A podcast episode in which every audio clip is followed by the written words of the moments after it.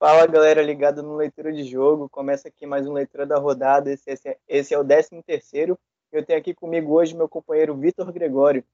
E aí galera, muito bom estar participando aí de mais um Leitura da Rodada, vamos embora. E já começamos com um grande clássico brasileiro, o famoso Grenal, né, o, o Grenal 428, esse é o sexto Grenal do ano. E ficou um a um com gol de PP para o Grêmio e Thiago Galhardo para o Inter, Greg. É o Inter que não tem saído bem nos grenais, né, Caio? Já são 11 partidas aí que o Grêmio está sem perder para o Colorado. Apesar do Inter estar bem né, na colocação do Campeonato Brasileiro, está ali na vice-liderança. E o Grêmio, que precisa engatar aí uma sequência de vitórias, né? Apesar de ter toda essa, essa vantagem contra o Inter, precisa engatar aí uma sequência de vitórias no Brasileirão. É, realmente, não dá para vencer só o Inter no Brasileirão, né? Tem que ganhar mais mais jogos. Dando sequência, temos Palmeiras 2 e Ceará 1, o Verdão que aí mais uma vitória, né? Um time que vinha de muitos empates, a exemplo de Grêmio e Botafogo, e aí conseguiu a vitória com gols de Rafael Veiga e William. É isso aí, Caio. O Palmeiras que venceu mais uma vez, mas apesar disso, não vem apresentando um grande futebol. A gente já vem falando isso de, há um bom tempo, né? mesmo no boletim e aqui também no leitura da rodada. E o Palmeiras, o Vanderlei, que tem utilizado muito a base, né? O Gabriel Menino não pôde participar da partida porque estava suspenso, inclusive convocação do Tite, mas o Wesley está tá se saindo muito bem, o próprio Patrick de Paula, que está ali de titular, e ele também colocou mais dois outros nomes aí da base, o Gabriel Silva e o Danilo. Então, assim, o Vanderlei tem tirado mesmo os medalhões e colocado a base para poder jogar, e, e, os meninos têm saído bem. É, o Palmeiras tem conseguido essa, essas vitórias, e pelo lado do Ceará, né, o Gordiola aí e seus atletas fizeram uma boa partida, pressionaram bastante a saída de bola do Palmeiras, mas ainda assim acabaram sendo derrotados.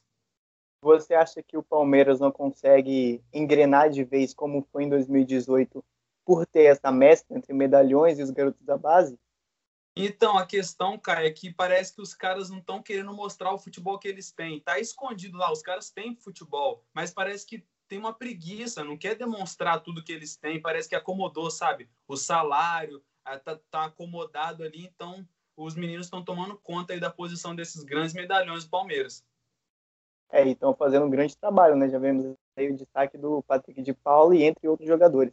Dando sequência, tivemos um jogo um pouco abaixo da média, né? Bragantino 0 e Corinthians 0. O Corinthians que demitiu o Thiago Nunes por falta de resultados, mas mesmo assim não está apresentando resultado algum, né, Greg?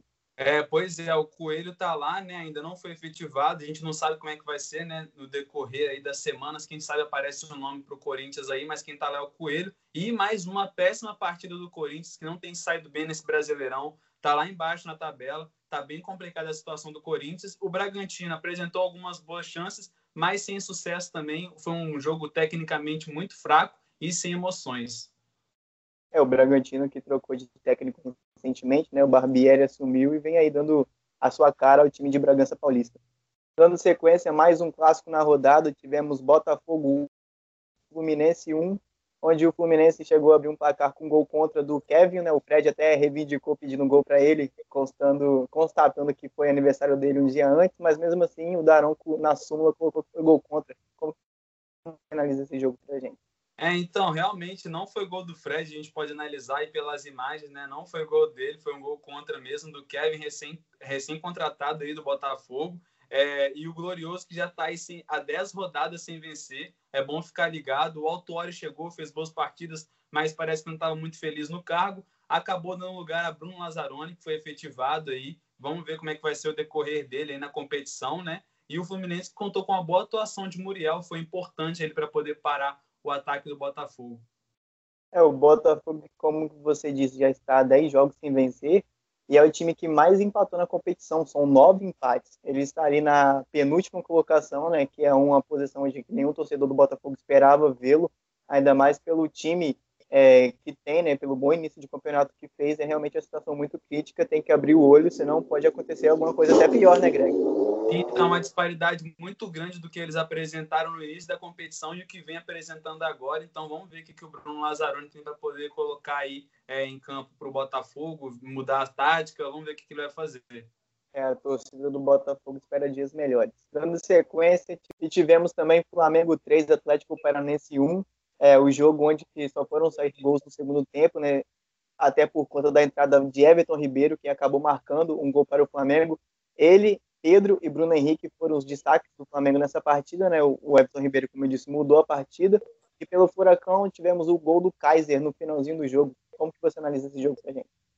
É justamente o Everton Ribeiro que eu ia destacar bastante aí, Caio. Ele que mudou, né? Ele vem sendo maestro aí do Flamengo no meio-campo, inclusive, com todo o mérito, foi convocado aí para a seleção brasileira. Ele entrou, fez toda a diferença, juntamente com a Rascaeta, que vem sendo um excelente nome aí do Flamengo no meio-campo, ali ajudando também no ataque. Everton Ribeiro, como eu disse, fez toda a diferença. E o Atlético Paranaense, destacando o lado do Atlético Paranaense, Renato Kaiser, né, recém-contratado, já chegou balançando as redes. Ele que já vinha balançando as redes aí nas, nas outras equipes que atuou, Atlético Goianiense, antes de se transferir para o Furacão. E o Flamengo parece estar retomando aí o seu bom futebol, né? É, o que podemos esperar do Everton Ribeiro na seleção? Você acha que o Tite, que o Tite deve usá-lo com mais frequência ou é um jogador para entrar assim no segundo tempo e tentar mudar a partida como foi nesse domingo passado?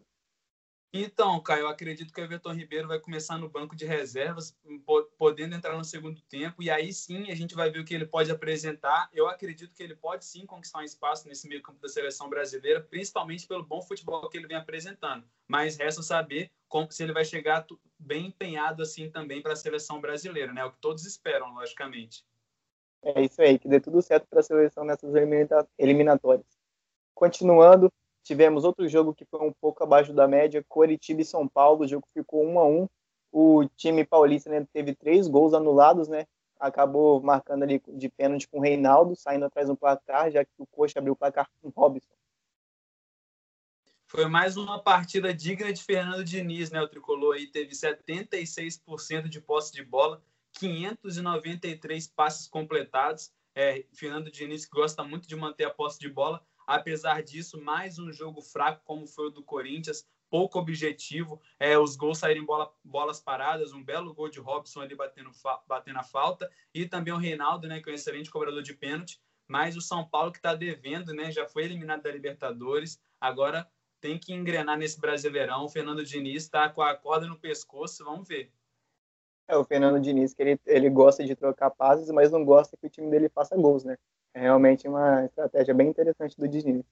Dando sequência, temos aí o bom time do esporte, vencendo a equipe do Bahia por 2 a 1 esporte que já chega ali no, no G6, né, já é o quinto colocado. É uma arrancada impressionante do, do time de Recife. E aí tiveram os gols de Hernani e Marcão. Já pelo Bahia, o Bahia que vem de cinco derrotas seguidas. O técnico Mano Menezes mal chegou e já está com uma pressão enorme nas suas costas, né, Greg?